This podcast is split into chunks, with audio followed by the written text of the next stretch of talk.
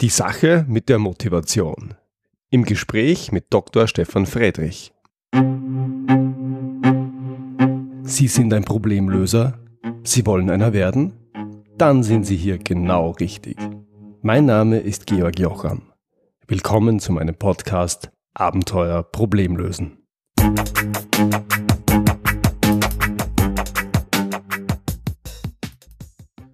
Mein heutiger Interviewgast ist der bekannte Motivationsexperte Dr. Stefan Friedrich. Er ist ein gefragter Speaker, Weiterbildungsunternehmer und Direktor des Steinbeis Transferinstituts Gedankentanken der Steinbeis Hochschule Berlin. Seit 2003 ist Stefan Friedrich als Trainer, Redner, Coach und Berater erfolgreich. Er hat mehrere Bestseller geschrieben unter anderem rund um das Motivationsmaskottchen Günther, der innere Schweinehund. Und er hat mehrere erfolgreiche Seminare entwickelt, wie zum Beispiel Nichtraucher in fünf Stunden.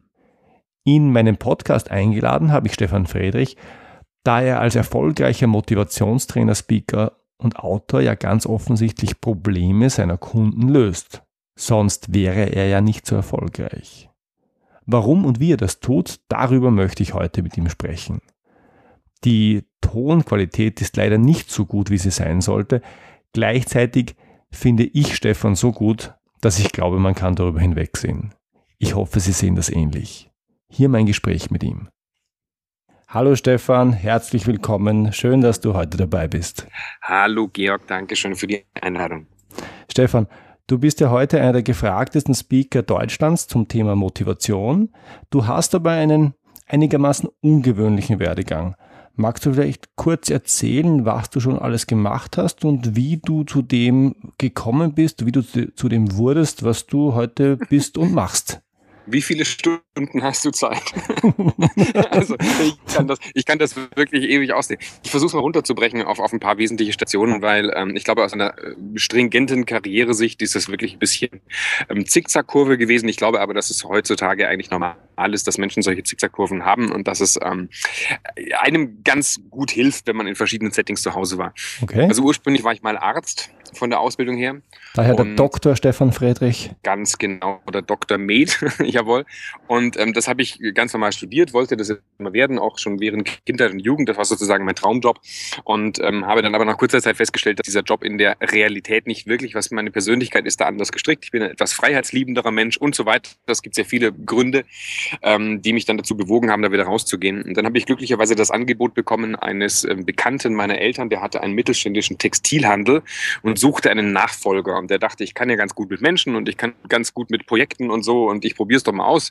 Und ähm, ich habe das dann gemacht. Ich habe dann noch einen Betriebswirt äh, dazu gemacht von der Ausbildung her und ähm, habe dann dort aber auch nach anderthalb Jahren schon feststellen müssen, auch dieser Job nichts ist für mich. Und ähm, ich habe damals ein großes Erweckungserlebnis gehabt. Das war, äh, dass ich mir da das erste Mal diese Trainings- und Coaching-Branche über den Weg gelaufen ist, die mir bis dato eher unterschwellig auf dem Schirm erschienen. Also ich konnte mir wirklich nicht vorstellen, dass es Menschen gibt, die in diesem Beruf tatsächlich tätig sind und, und, und leben und Geld verdienen. Und ähm, dann hatte ich damals zum Glück schon mal diese Erfahrung gemacht, dass ich einmal aus dem kompletten alten Setting raus bin in ein komplettes neues Setting. Ich musste erleben, es ist eigentlich ganz egal, wo du arbeitest oder was du machst. Es geht immer wieder um ähnliche Themen. Also es geht um Projekte, es geht um Ziele, es geht darum, Menschen mitzunehmen, es geht darum zu kommunizieren. Ja, und dann habe ich mich gleich von Beginn an selbstständig gemacht als Trainer und Coach und das mache ich jetzt seit 2000 und, lass mich lügen, 2003 bin ich selbstständig, habe in dieser Zeit verschiedene Firmen aufgebaut, verschiedene Trainings konzipiert, verschiedene Trainingsteams, ähm, habe ein paar Bücher geschrieben, ein bisschen Fernsehen. Also ich, ich glaube, ich bin das, was man wahrscheinlich so als einen bunten Hund bezeichnen würde. Mhm. Es heißt ja üblicherweise ein Unternehmen oder auch ein Unternehmer, der erfolgreich ist, löst ein Kundenproblem. Jetzt hast du mehrere Bestseller geschrieben, du bist ein gefragter Speaker, du hast ein erfolgreiches Nichtraucherseminar äh, konzipiert und, und äh, verkauft. Du hast also ganz offensichtlich als Unternehmer Erfolg und damit ein Problem gelöst. Welches Problem oder welche Probleme deiner Kunden löst du denn? Ich weiß es. Ähm, das ist äh, ein, ein wesentlicher Punkt. Natürlich, wenn man etwas kann oder irgendeine Kompetenz hat ähm, und mit dieser Kompetenz auf den Markt geht, muss ja irgendwie ein, ein Markt bestehen oder Probleme müssen ja da sein, sonst würde man einen nicht kaufen. Mhm. Also ganz konkret beispielsweise, wenn ich einen Vortrag halte zum Thema Motivation bei, einer, bei, einem, bei einem Kunden, dann ist ganz typisch meine Problemlösung, ich komme da meistens in irgendwelche Firmen, die irgendwo in ihrer Entwicklung stehen und dann suchen einen Redner, der die Leute inspiriert. Also inspiriert und unterhält und dann soll man mit möglichen, mit leuchtenden Augen aus dem Vortrag rausgehen und sagen, das war jetzt toll, da habe ich was mitgenommen. So, also dann könnte das Problem heißen, mach meine Konferenz unterhaltsamer oder gib den Leuten einen, einen intelligenten Arschtritt oder, oder ja, bewege sie irgendwie dazu, dass sie über ihren Tellerrand rausgucken. So, das ist dann der innere Schweinehund. Oder anderes Thema, hast Nichtraucherseminar, hast du angesprochen. angesprochen. Ähm, ein Raucher beispielsweise hat Angst vorm Aufhören ähm, weil er glaubt, er nimmt zu, er schafft es nicht, hat Entzugserscheinungen und so weiter. Also löse ich das Problem für ihn, dass er ohne Schmacht, ohne Entzugserscheinungen, ohne Gewichtszunahme von einem Tag auf den anderen mit dem Rauchen aufhört. Oder wenn ich mich jetzt mit, mit welche Bücher schreibe beispielsweise, dann geht es mir darum, dass ein Buch aus der Sicht des Kunden geschrieben sein muss. Also dass ich als Autor die Perspektive wechseln muss und mich in meinen Leser hineindenken muss, so dass der das im Prinzip äh, todmüde am Frühstückstisch noch irgendwie lesen kann, anstatt der Zeitung. Also ich glaube, glaube, dass die, die grundsätzliche Aufgabe eines jeden, der irgendwo auf dem Markt ist und irgendeine Fertigkeit hat, der muss sich in die Kunden reindenken und muss sich in deren Problemwelten äh, hineinversenken. Und dann, wenn er das passgenau macht, dann klappt's. Mhm. Mhm. Alles klar. Jetzt äh, hast du schon angesprochen, du bist auch Motivationsspeaker. Warum ist denn das Thema Motivation aus deiner Sicht ein so präsentes, ein so großes? Ja, das, das weiß ich, das weiß ich nicht, ob das so präsent und so groß ist. Da halten wir uns ja alle immer für den Nabel der Welt. Ähm, mir macht es auf jeden Fall Spaß und ich gebe einfach, dass es das A und O ist dessen, womit wir Menschen uns beschäftigen. Also wir stehen alle morgens auf und wozu stehen wir auf? Um die Blase zu leeren oder um irgendwas Spannendes tagsüber zu machen? Und ich stelle halt fest, die ersteren sind die, die manchmal mit so einem eher ja, unmotivierten Leben laufen und die weiteren, die irgendwelche Projekte verfolgen, die haben keine Motivationsschwierigkeiten. Und wenn man so ein bisschen in diese positive Psychologie und in die Motivationspsychologie eintaucht, dann ist es da ganz viel gesunder Menschenverstand und ganz viele kleine Werkzeuge, die es da gibt. Und wenn man die kennt und anwendet, dann geht's Menschen besser. Erfahrung ist auch, ich war ja, wie gesagt, als Arzt tätig, ich war als, als Psychiater tätig, ich habe in der, in der Uni-Psychiatrie gearbeitet, das wollte ich immer werden. Und ich äh, stelle im Laufe der Jahre immer wieder fest, dass viele der Probleme, die Menschen haben, gelöst werden können, wenn sie auf die richtige Weise denken oder praktische Arten und Weisen denken, wenn sie viele dieser kleinen Werkzeuge zur Verfügung haben, die Trainer in der Regel äh, beherrschen. So, und da ist das Thema Motivation einfach das, was mich seit Jahren wirklich innerlich treibt, weil ich glaube, dass es ein Kernthema ist. Also nicht nur für andere Menschen, sondern mir macht das auch am meisten Spaß. Mhm. Eine Frage um das Thema Motivation an dich als, lass es mich sagen, Motivationsexperten. Es kommt immer wieder. Kann man den Menschen motivieren oder muss man sich selber motivieren? Ich denke an den Chef, der sagt, ich muss doch meine Mitarbeiter motivieren oder an den Mitarbeiter, der gefrustet ist und sagt, mein Chef, der motiviert mich nicht anständig, das, das macht er nicht gut. Wie funktioniert Motivation? Ist das was, was von außen kommt oder ist das was Intrinsisches? Also im Prinzip die, die reine Motivation äh, soll natürlich von innen kommen. Also die Menschen sind sowieso, wir machen ja alles mögliche von, von morgens bis abends. Die Frage ist halt, ähm, wie groß hängen wir das auf und mit wie viel Freude hängen wir das auf? Mit, mit wie viel Freude machen wir das? Und wenn du sagst Motivationsexperte, ich ähm, spiele eigentlich immer ganz gerne mit dem Begriff ähm, Motivationsfuzzi, weil äh, ich finde dieses, diesen Begriff des Motivationsexperten oder Experte, das klingt immer so hoch aufgehängt. Das hat so ein bisschen was ähm, allzu selbstverliebtes. Das mag ich eigentlich gar nicht so. Ähm, ich glaube, die, die, die Grundaussage Aussage ist, wir sind alle sowieso motiviert und jetzt kommen wir in ein Leben hinaus. Und jetzt gibt es auf der einen Seite eigene Stellschrauben, die wir selber in unserem Kopf drehen müssen. Und das sind so Dinge wie, kenne ich den Sinn dessen, was ich tue? Was sind so die kleinen kognitiven Geschichten, mit denen ich mich aufrichten kann? Was sind so meine kleinen Highlights, meine kleinen Leuchttürme im Alltag? Also da gibt es ganz viele so wirklich praktische Tipps, wie sich Menschen motivierter wie durchs Leben bewegen. Und das Zweite, und da darf man nicht äh, unterschätzen, das Zweite sind Organisationen. Es gibt Organisationen, die nicht nicht dazu geeignet sind oder Organisationsformen, ähm, Menschen motiviert zu lassen. Also mhm. beispielsweise, wenn man am Arbeitsplatz ähm, keine eigenen Entscheidungen treffen kann oder nicht genügend eigene Entscheidungen treffen kann. Oder wenn von einem nicht verlangt wird, dass man aktiv mitdenkt. Wenn man das Gefühl hat, äh, man muss eigentlich immer so einem vorauseilenden Gehorsam einem Chef hinterherlaufen.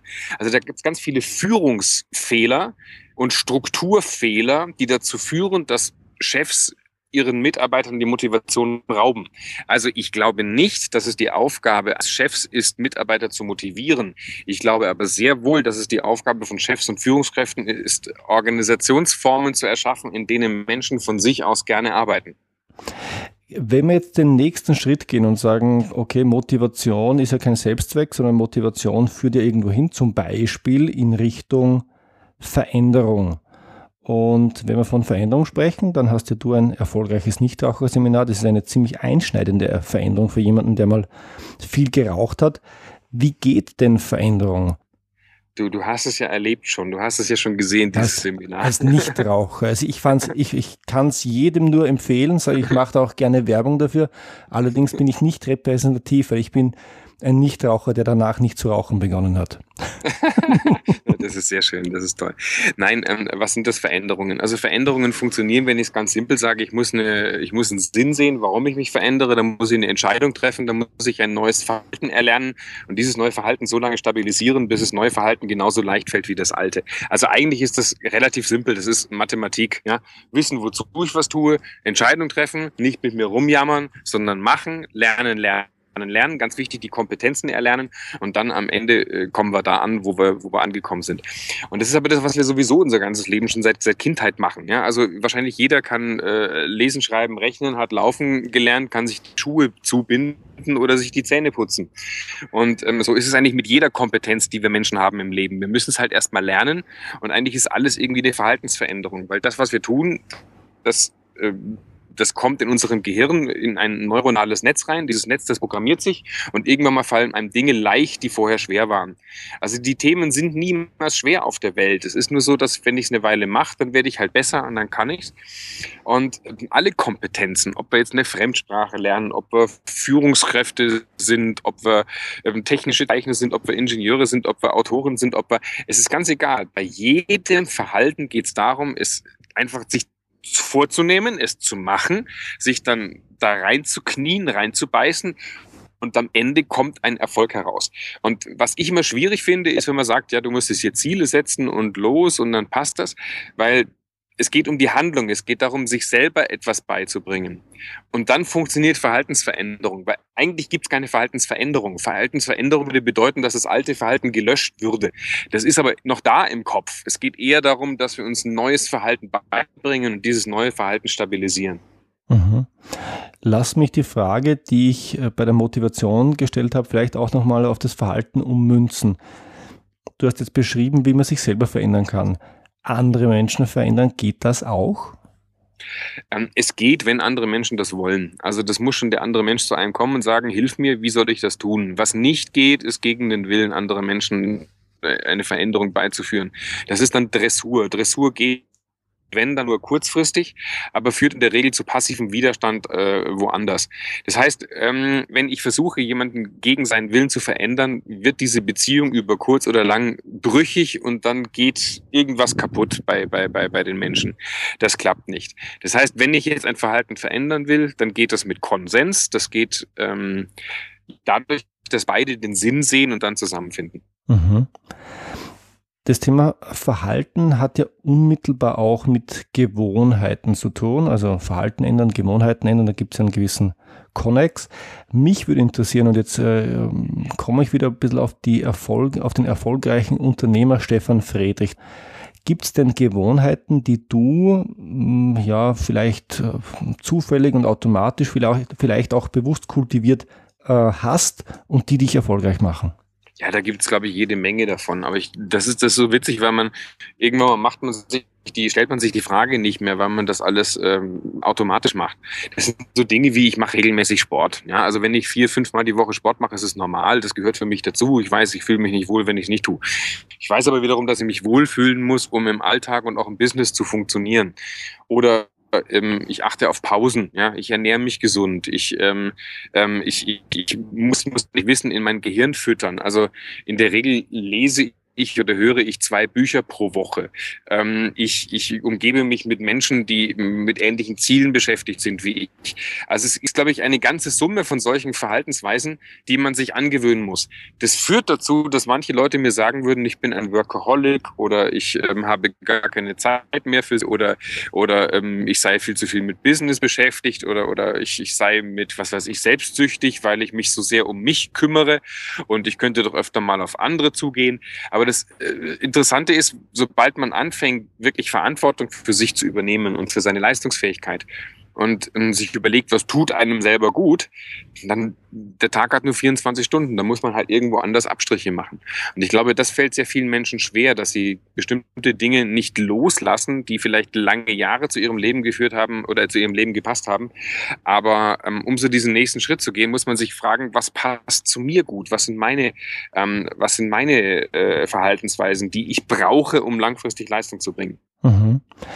Jetzt nehmen wir mal an, unsere Hörer denken sich, dieser äh, selbstsüchtige Workaholic Stefan Friedrich, ich finde das doch gut, was der sagt. Ähm, wo und wie kann man denn noch mehr von dir erfahren? Äh, wo, wo bist du präsent und äh, wo kann man dich vielleicht auch live erleben? Also ich habe natürlich einige Kanäle. Also erstmal ganz simpel, wenn man mich bei Amazon eingibt, dann kommt eine ganze Latte von Büchern, die sind alle gut, die habe ich geschrieben. Jetzt, wo wir hier gerade beim Podcast sind, man kann auch einfach den Stefan Friedrich Podcast hören. Ähm, was mir bei diesem Podcast immer ganz viel Spaß macht, ich erzähle letztlich so im Plauderton, wie Motivation funktioniert. Also ich bin nicht der, du machst das jetzt und yippie und tschakka, sondern ich, ich, ich plaudere wirklich über das Thema. Ich glaube, dass wenn man über eine Anleitung Menschen zu Aha-Erlebnissen bringt, dass sie dann von sich aus die richtigen Schlüsse ziehen. Also ich bin nicht dieser direktive Typ, eher so unterhaltsam moderierend.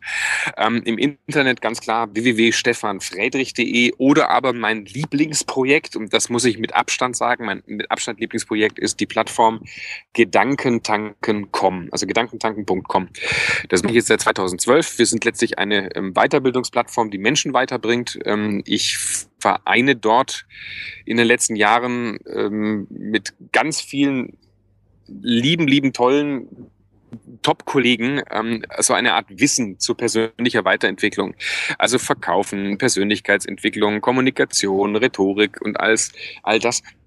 Und ähm, dazu machen wir Seminare, dazu machen wir verschiedenste Formen von Events, von, von Live-Veranstaltungen.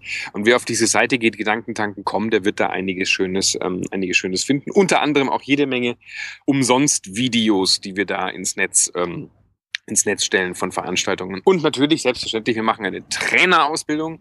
Also es gibt ganz viele andere Punkte. Ich glaube, wer sich so ein bisschen mit, äh, mit, mit äh, Stefan Friedrich im Internet beschäftigt, das mal googelt oder bei Gedankentanken reinschaut, der, der kommt nicht an mir vorbei. Wunderbar. Und die Informationen gibt es natürlich alle in den Show Notes, die diesmal ein bisschen voller werden mit Links als sonst immer.